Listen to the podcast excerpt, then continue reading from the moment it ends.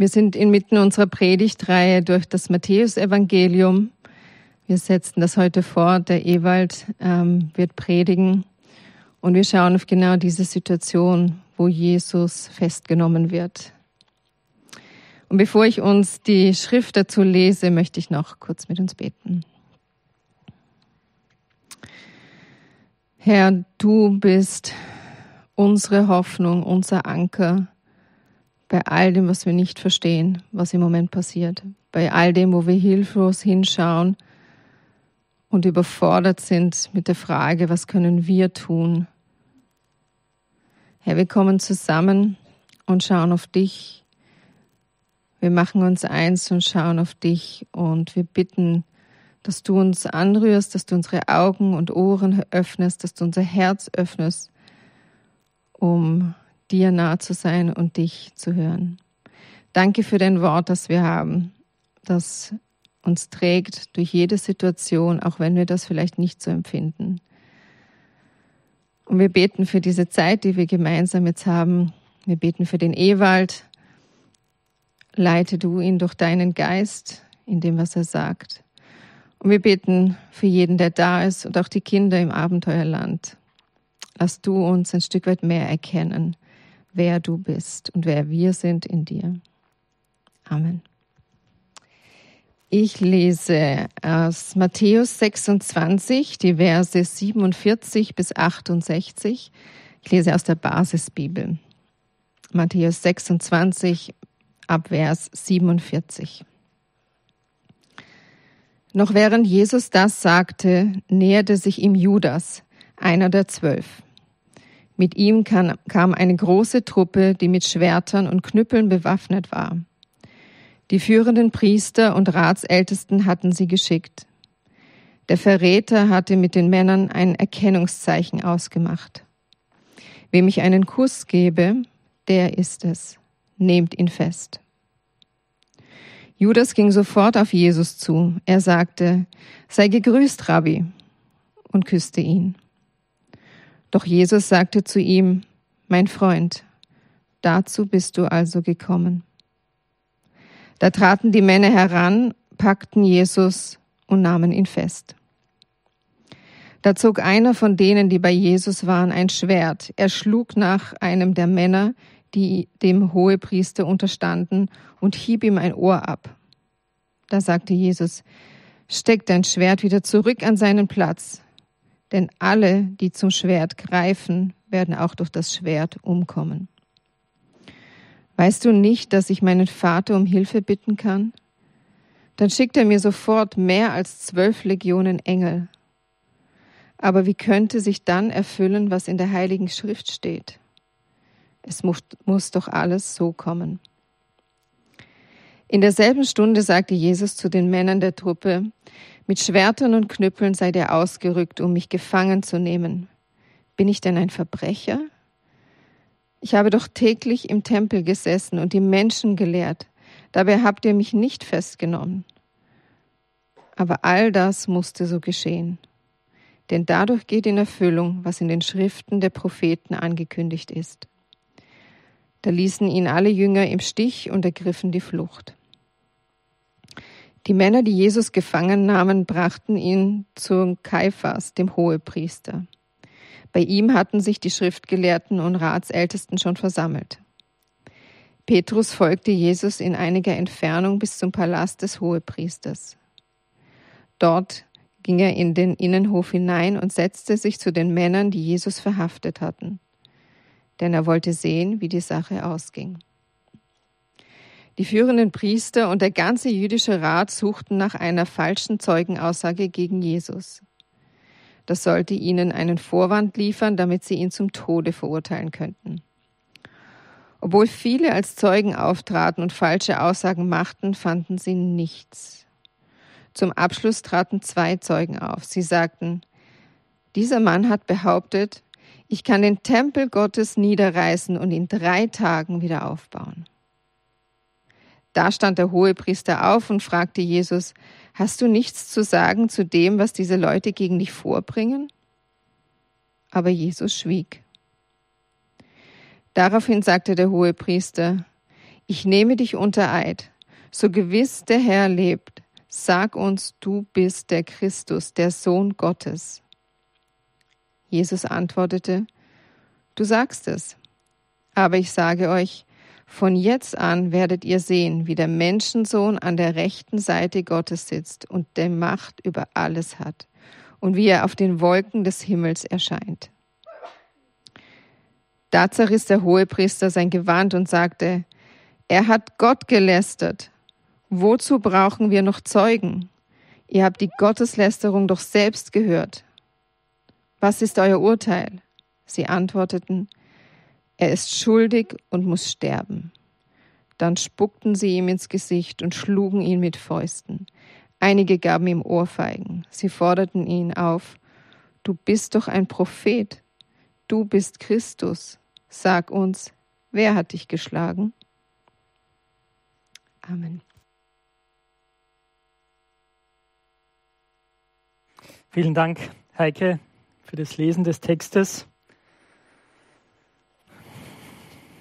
Es sind sehr bewegende Abschnitte, mit denen wir uns in den, diesen Wochen auseinandersetzen, diesen letzten fünf Tagen im Leben von Jesus, diesen fünf Tagen, die die Welt ein für alle Mal verändert haben. Auf noch grundlegendere Weise als die Ereignisse dieser Tage, die wir gerade erleben. Und das ist wichtig, das bei all dem festzuhalten, bei all der Unsicherheit, äh, mit der wir uns auseinandersetzen, die Menschen um uns herum erleben, äh, auch dem Kontrollverlust, den wir manchmal so empfinden, ja, in diesen Tagen. Und das ist ein wichtiges Thema auch in diesem Abschnitt. Wer hat hier die Kontrolle in diesem Text? Wer hat die Kontrolle über die Situation? Und wir sehen zwei Dinge in, in diesen Texten nämlich dass Jesus, die, die Einsamkeit oder das Alleinsein von Jesus wird immer stärker in diesen Texten. Ja, die Jünger verlassen ihn alle und wir kommen dann gleich zurück. Aber wenn wir die Texte genau anschauen, also diese zwei Szenen, die wir heute betrachten miteinander, fällt uns auf, dass Jesus derjenige ist, der letzten Endes die Dinge in der Hand hat.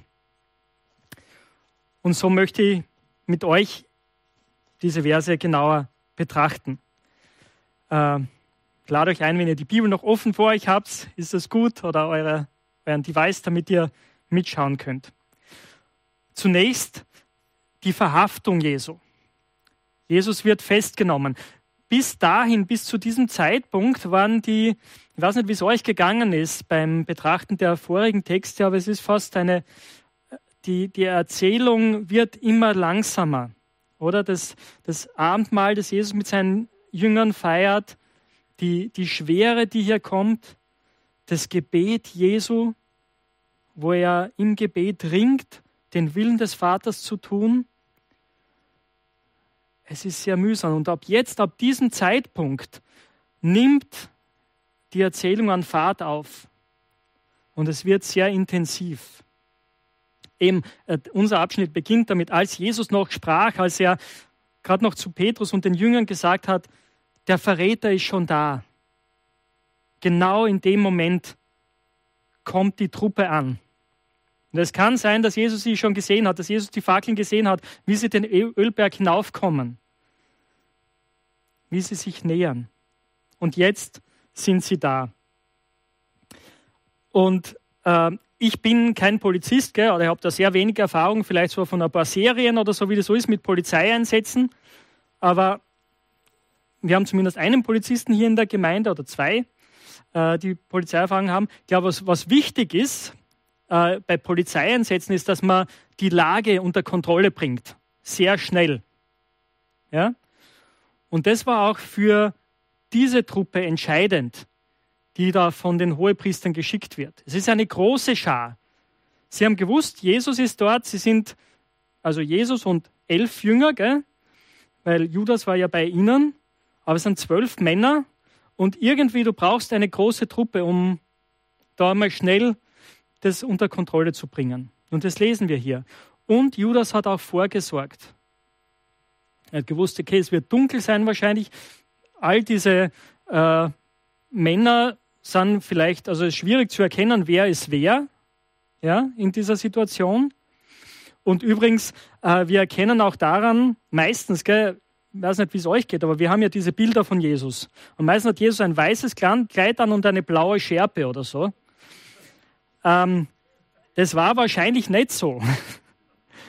Die haben wahrscheinlich alle recht ähnlich ausgeschaut.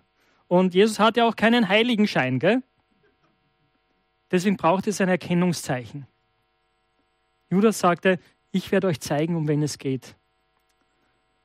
Und das Furchtbare daran ist natürlich, was er für ein Erkennungszeichen wählt, oder? Einen Kuss. Ein Ausdruck von Intimität. Auch ein Ausdruck, den, den Jünger für ihre Rabbis oft verwendet haben, als Respekt, als Ehrerbietung. Und er sagt, das werde ich als Zeichen nehmen. Und natürlich, wenn man jemanden küsst und das Wort, das Matthäus auch an dieser Stelle verwendet, ist eigentlich ein, ein inniger Kuss, ein lang anhaltender Kuss, so, ja? Eine Umarmung. Das hilft natürlich auch, denjenigen festzuhalten. Vielleicht schwingt es auch mit. Aber eben, Judas geht sofort auf Jesus zu. Er spricht ihn als Rabbi an, als Lehrer. Er küsst ihn. Und jetzt kommen wir dazu, an dieser Stelle, und wir werden es in, in zwei Wochen vor allem sehen, also ab jetzt sagt Jesus eigentlich sehr wenig. Also in zwei Wochen werden wir das noch deutlicher sehen, wenn der Alex predigen wird. Aber in diesen ganzen Verhandlungen, in diesen letzten Stunden ist es deswegen umso wichtiger zu sehen, was Jesus sagt.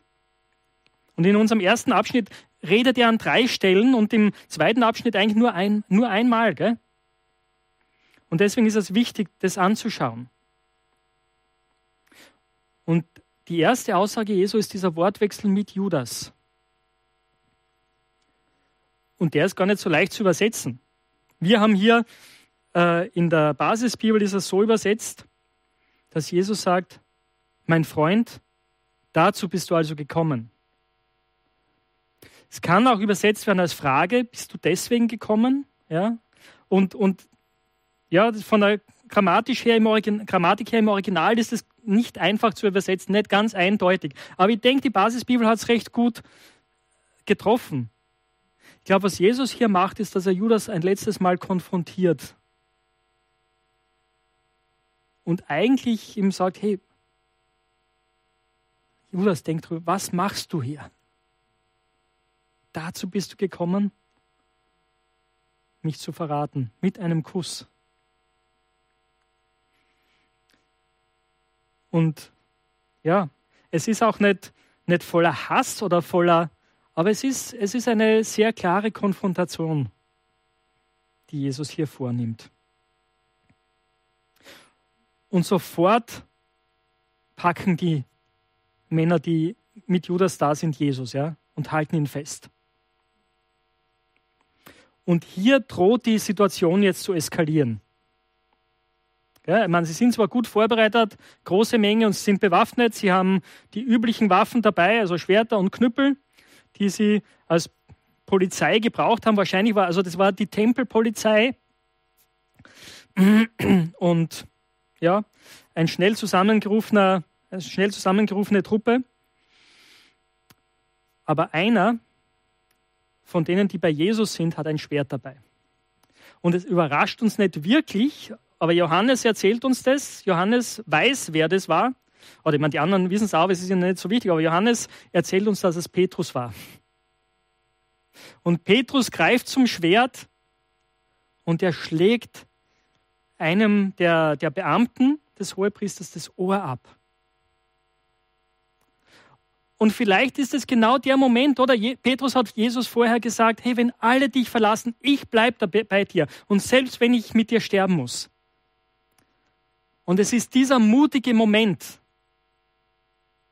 wo er sagt, ja, jetzt setze ich das um.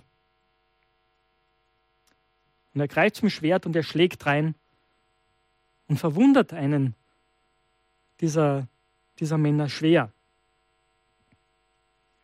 Und es ist spannend, wie Jesus da re reagiert. Er könnte jetzt genau, jetzt wäre die Situation zu sagen, okay, in dem Getümmel, das vielleicht entsteht, er kann jetzt fliehen oder, und vielleicht ist das die Chance, gell? Aber wiederum, was sagt Jesus? Vers 52, steck dein Schwert wieder zurück an seinen Platz. Denn alle, die zum Schwert greifen, werden auch durch das Schwert umkommen. Jesus sagt zu seinen Jüngern, ihr müsst nicht für mich kämpfen. Ich will keine Gewalt in meinem Namen. Und viele Christen haben das so interpretiert, dass für Christen Gewalt generell abzulehnen ist. Ja? Es ist nie angebracht, Gewalt zu verwenden. Und das ist natürlich gerade eine sehr, sehr schwierige Frage in Zeiten wie diesen, oder? Mit dem Krieg in der Ukraine. Ähm, und ich glaube, dass das nicht notwendigerweise die Aussage Jesus ist. Wir leben in einer gefallenen Welt und manchmal werden Christen da mit reingezogen, weil sie in Kriege mit reingezogen werden. Und weil es manchmal eine Zeit gibt zu kämpfen. Aber der Punkt, den Jesus hier auf jeden Fall macht, ist, dass Christen nie zu Waffen greifen, um des Evangeliums willen, um das Evangelium zu verteidigen, um Jesus zu verteidigen. Gewalt im Namen Jesu ist nie angebracht. Und es sind die dunkelsten Stunden des Christentums oder der Christenheit, wo genau das passiert ist.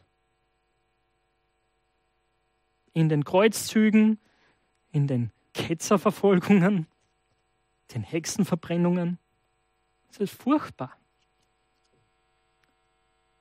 Die Zeiten, wo Christen geglaubt haben, sie müssen zu Waffen greifen, zu Gewalt greifen, um den Glauben zu verteidigen. Und Jesus sagt Nein dazu. Und er geht noch einen Schritt weiter. Er sagt nämlich, es ist nicht notwendig, weil wenn, wenn ich das tun wollte, dann könnte ich den Vater bitten und er würde zwölf Legionen Engel schicken. So, eine Legion, das war die größte damalige, damalige militärische Einheit. 6000 Mann war eine römische Legion. Stellt sich das vor, 12 mal 6000 Engel. Ich, glaube, die genauen Zahlen sind nicht so wichtig, aber die, das Bild ist wichtig. Also, ich meine, da, dann wäre diese Situation mit einem Mal gegessen, oder? Also in einer Sekunde wäre es vorbei.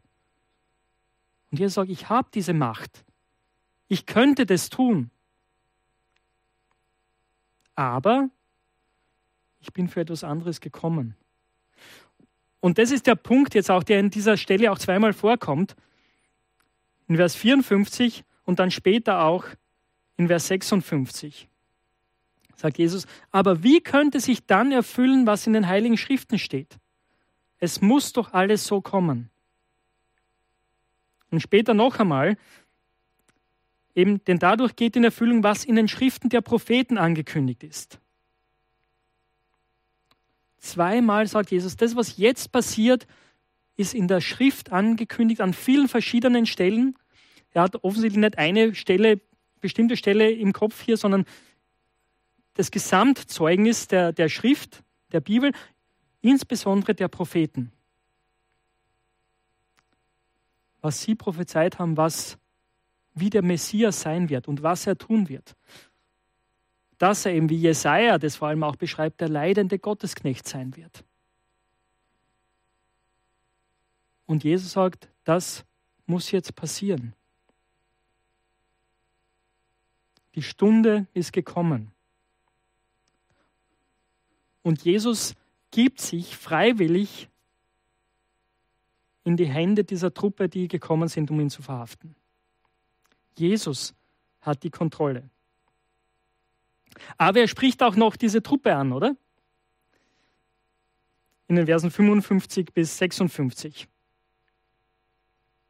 Und er macht einen ganz, ganz wichtigen Punkt über seine Identität, wer er ist und wie unangebracht diese Situation ist. Er fordert auch sie heraus. Er sagt, ihr seid gekommen mit, mit Schwertern und Knüppeln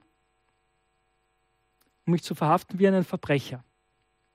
Und das Wort, das hier verwendet wird, ist also ist nicht einfach nur auch so ein Gangster oder so, ein Verbrecher, gell, wie wir es kennen, aber das Wort ist auch dasselbe, das man für die Zeloten verwendet hat, für diese politischen Terroristen der damaligen Zeit, die gegen die Römer gekämpft haben. Und Jesus macht ganz klar, so bin ich nicht. Ich bin kein politischer Terrorist. Na, der Grund, warum ihr mich verhaftet, ist das, was ich gelehrt habe. Und er sagt, Tag für Tag war ich im Tempel, also eben diese ganze vergangene Woche.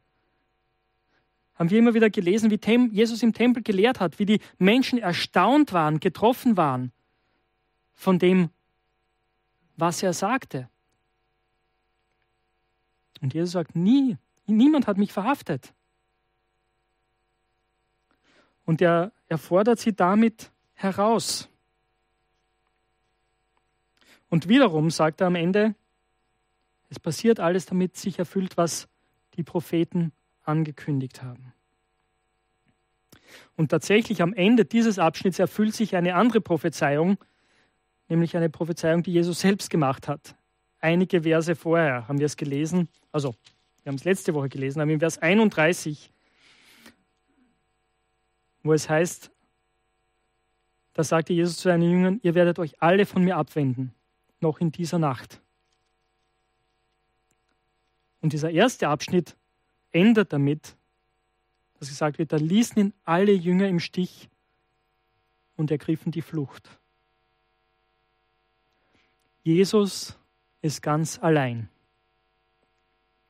Petrus wird nachgehen und das ist auch so ein, wie man aufs Neudeutsch so schön sagt, ein Setup, ja, oder es ein bereitet vor für die andere Geschichte der Verleugnung.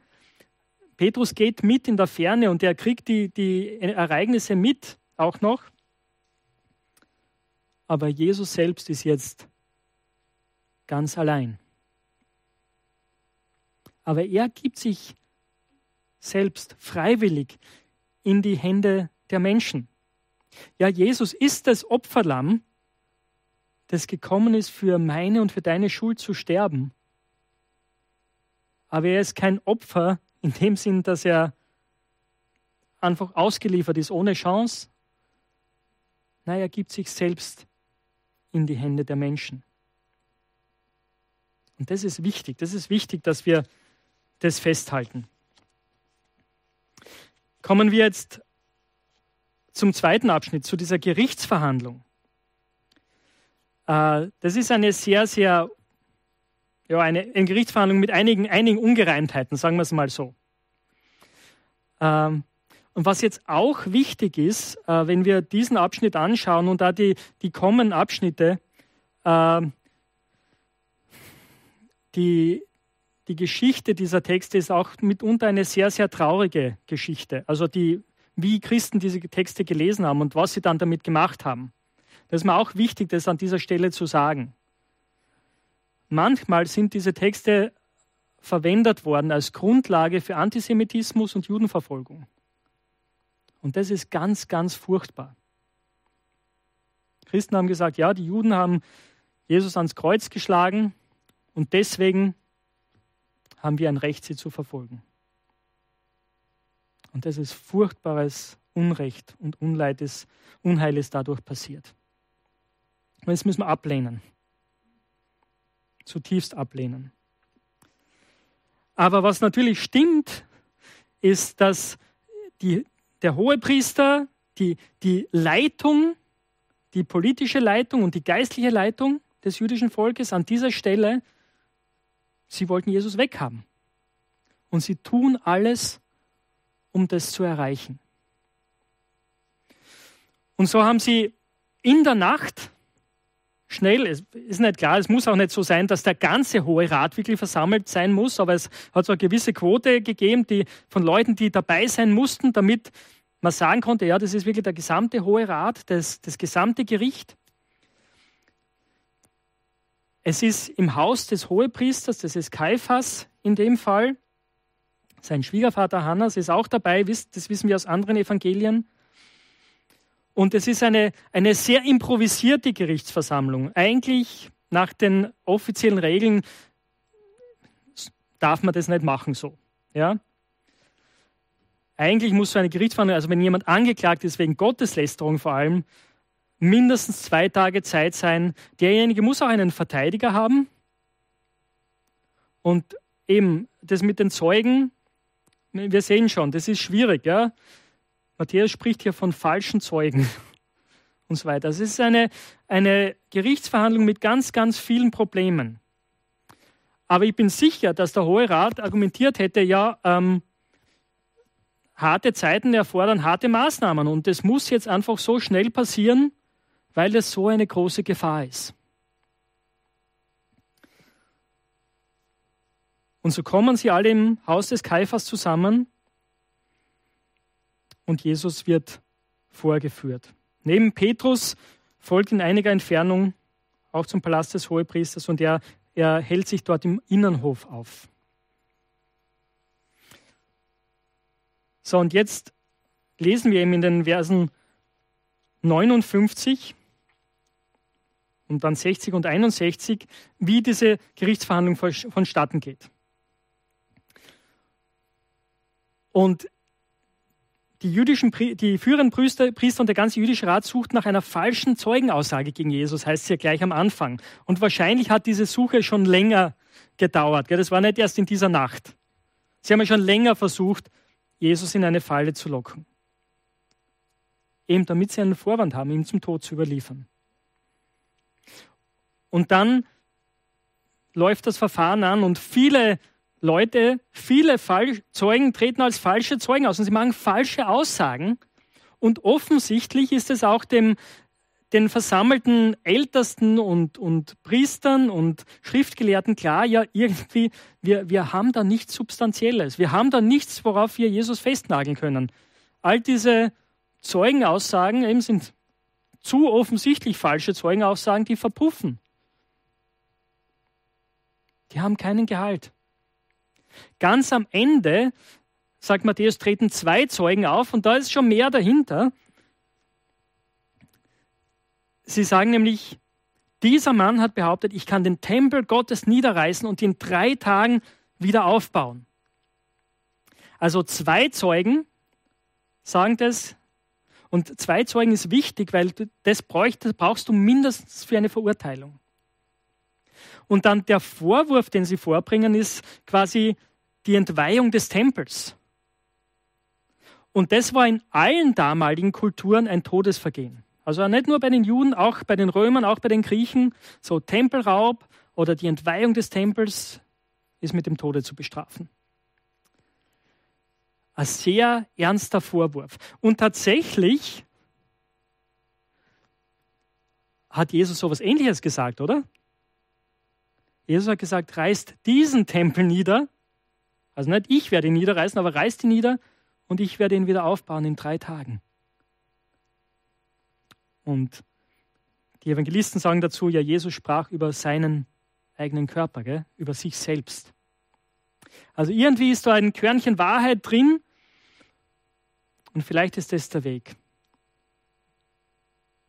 Aber das Problem ist, für die Richter und für den Hohen Rat, Jesus schweigt die ganze Zeit. Jesus sagt überhaupt nichts zu all diesen Vorwürfen. Auch nicht zu diesem letzten Vorwurf. Jesus schwieg.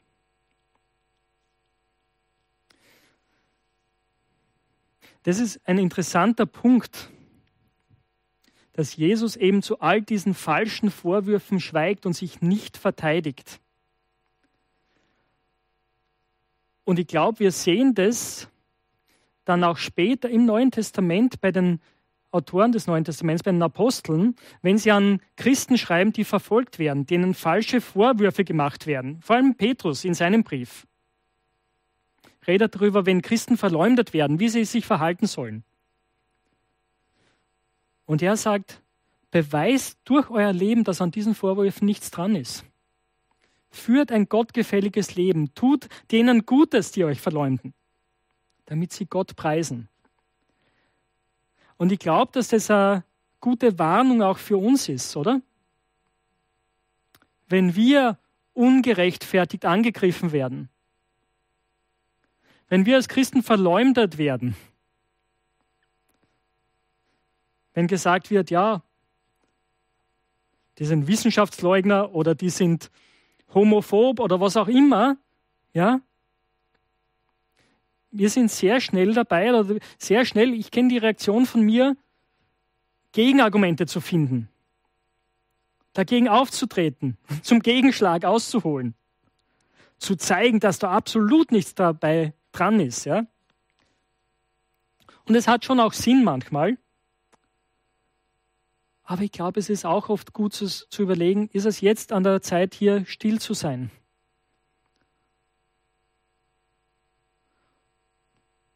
Und einfach durch unser Leben, durch unsere Nachfolge Jesu zu zeigen, dass an diesen Vorwürfen nichts dran ist. Den Weg Jesu zu gehen. Ihn zu unserem Vorbild zu nehmen. Aber dann kommt der Punkt, wo Jesus doch spricht, oder? Weil Kaiphas merkt, er kommt hier nicht weiter und so nimmt er jetzt hier einen entscheidenden Schritt. In Vers 62, äh 63. Jesus schweigt ihm und daraufhin sagt der Hohepriester, ich nehme dich unter Eid oder ich beschwöre dich bei dem Allmächtigen. So gewiss der Herr lebt, sag uns, bist du der Christus, der Sohn Gottes? Das ist jetzt der Kern der Sache, oder? Das ist, a, das, ist, das ist ja auch wirklich die Wahrheit. Ja, Jesus ist der Christus. Er ist der Messias. Christus bedeutet der Gesalbte. Er ist der von Gott versprochene König, der Retter des Volkes, der Sohn Gottes. Und das ist der Punkt, wo Jesus antwortet. Und seine Antwort ist ganz spannend. Als erster, als erstes sagt er, du sagst es. Und wenn ihr euch so ein bisschen mit Theologie auseinandersetzt, es gibt eine Richtlinie, also eine Linie bei Theologen, äh, die dann sagen werden, ja, was Jesus hier macht, also er sagt, ich sage das ja gar nicht selber, aber du sagst es. Das ist deine Meinung. Also als würde er so ein bisschen abstreiten, dass er wirklich diesen Anspruch hat, der Christus zu sein. Das ist natürlich absoluter Unsinn, oder? Ich meine, wir müssen nur weiterlesen, den nächsten Satz, um zu erkennen, dass das überhaupt nicht das ist, was Jesus sagt. Na, Jesus steht absolut zu diesem Anspruch, der Christus zu sein. Aber warum er das so formuliert, denke ich, ist zu sagen, ja, ich bin, ich bin der Christus, aber nicht so, wie du das verstehst, nicht so, wie ihr das versteht. Weil die Hohepriester und alle im, alle im jüdischen Volk eigentlich haben gedacht, der, der Christus, der Retter, wird einer sein, der sie von den Römern befreit. Ein politischer Messias. Und für Jesus war immer ganz klar, das bin ich nicht. Das ist nicht mein, mein Weg, nicht meine Rolle. Aber dann macht er eine Aussage, die letzten Endes zu seiner Verurteilung führt. Und es ist wichtig, dass wir uns die genau anschauen. Aber ich sage euch, von jetzt an werdet ihr sehen, wie der Menschensohn an der rechten Seite Gottes sitzt, der Macht über alles hat und wie er auf den Wolken des Himmels erscheint. Wenn Jesus sagt von jetzt an, meint er nicht jetzt ab jetzt diesem Augenblick, aber in der Zukunft. Er sagt ihnen, jetzt stehe ich zwar vor euch hier als Angeklagter, aber in der Zukunft werdet ihr mich sehen als den Menschensohn, der zur Rechten Gottes sitzt und der auf den Wolken des Himmels kommt. Was sagt er damit aus? Er spricht hier zwei Bibelstellen an, die ganz zentral sind. Zwei Bibelstellen aus dem Alten Testament. Es ist wichtig, dass wir uns die kurz anschauen. Ihr müsst sie euch nicht an, also müsst sie jetzt nicht aufschlagen, aber vielleicht wollt ihr sie euch aufschreiben, weil sie ganz ganz wichtig sind. Das eine ist Daniel 7, die Verse 13, 13 und 14. Und das ist im, äh, im Prophetenbuch Daniel. Daniel hat hier Visionen über die Zukunft und er sieht in einer Vision, wie jemanden, der aussieht wie ein Menschensohn, die Herrschaft übergeben wird.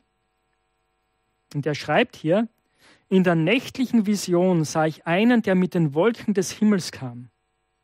Er sah aus wie ein Menschensohn. Er kam bis zu dem Hochbetagten, dem Alten an Tagen, das ist ein, eine Bezeichnung für Gott hier, und wurde vor ihn geführt. Ihm wurde Macht, Ehre und Königsherrschaft gegeben. Die Menschen aller Völker, aller Nationen und aller Sprachen dienen ihm. Seine Macht ist eine ewige Macht, sein Königreich wird nicht zugrunde gehen. Und Jesus verwendet immer wieder das Wort Menschensohn für sich. Ganz bewusst und ganz bewusst an dieser Stelle. Er sagt, ich bin dieser Menschensohn. Und das Ganze ist kombiniert, und das ist Daniel 7, 13, für die, die es aufschreiben wollen. Und das andere ist kombiniert sozusagen mit einer anderen Stelle, und zwar ist es der Psalm 110. Und der Psalm 110, Vers 1 sagt, das ist ein Ausspruch, der vom Herrn kommt, von Jahwe. Er sagte zu meinem Herrn, setz dich an meine rechte Seite, also auf, mein, auf den Thron, gell? bis ich deine Feinde unterwerfe, ich mache sie zum Schemel für deine Füße.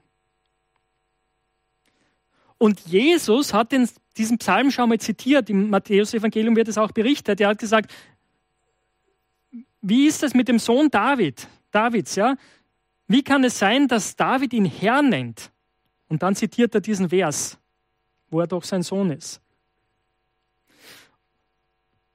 Und indem Jesus diese beiden Stellen kombiniert, und übrigens der Psalm 110 wird dann später in den Briefen auch immer wieder zitiert, im Hebräerbrief ganz oft,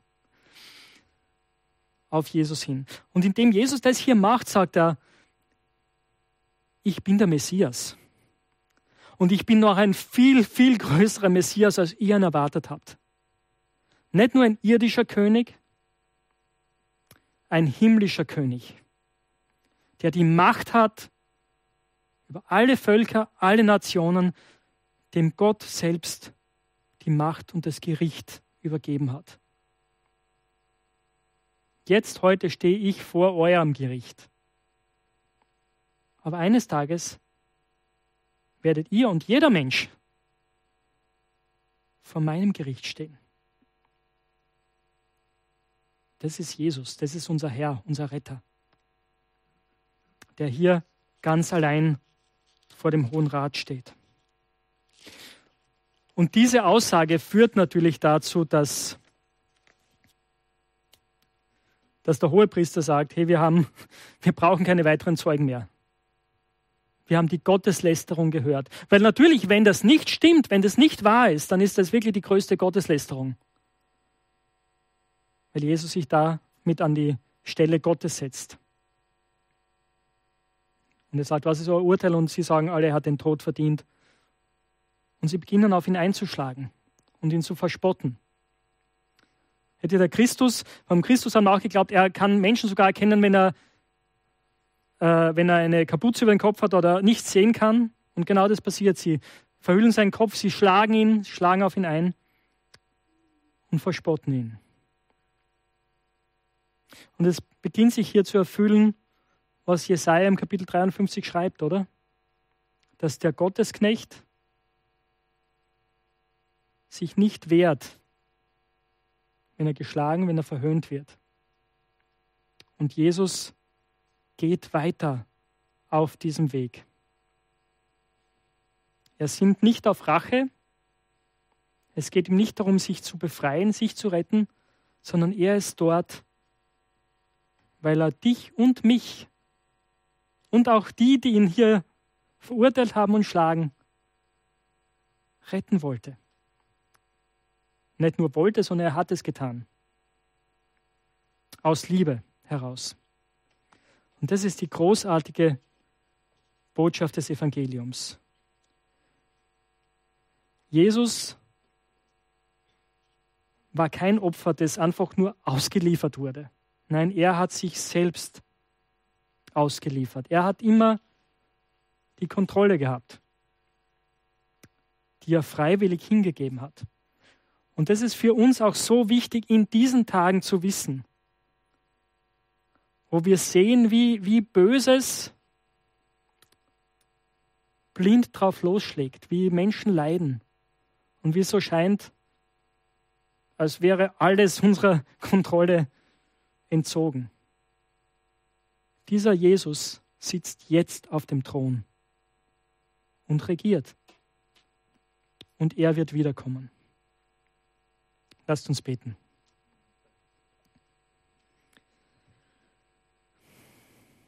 Herr Jesus, wir sind tief bewegt ah, von diesen Szenen, wo du freiwillig und ganz bewusst in das Leid hineingehst, wo du nicht auf Drache sinnst, wo du nicht sagst, ja, kommt, verteidigt mich, sondern du sagst, nein, ich bin gekommen, um mein Leben zu geben. Für euch. O Herr, und hilf uns dir nachzufolgen. Hilf uns dir zu vertrauen, dass du unser Leben in deiner Hand hast. Auch gerade in Situationen, wo wir Angst haben, wo wir nicht genau wissen, wie es weitergeht. Herr, du sitzt jetzt auf deinem Thron und du regierst und du wirst wiederkommen und allem Bösen ein Ende machen. Hilf auch uns, wenn wir angegriffen werden, wenn wir verleumdet werden, weil wir dir nachfolgen, weil wir zu dir gehören nicht zurückzuschlagen. Schon gar nicht mit Taten, aber auch nicht mit Worten, sondern Zeugnis abzulegen von der Hoffnung, die in uns ist. Und ein Leben zu führen, das dir Ehre bringt, das auf dich hinweist. Amen.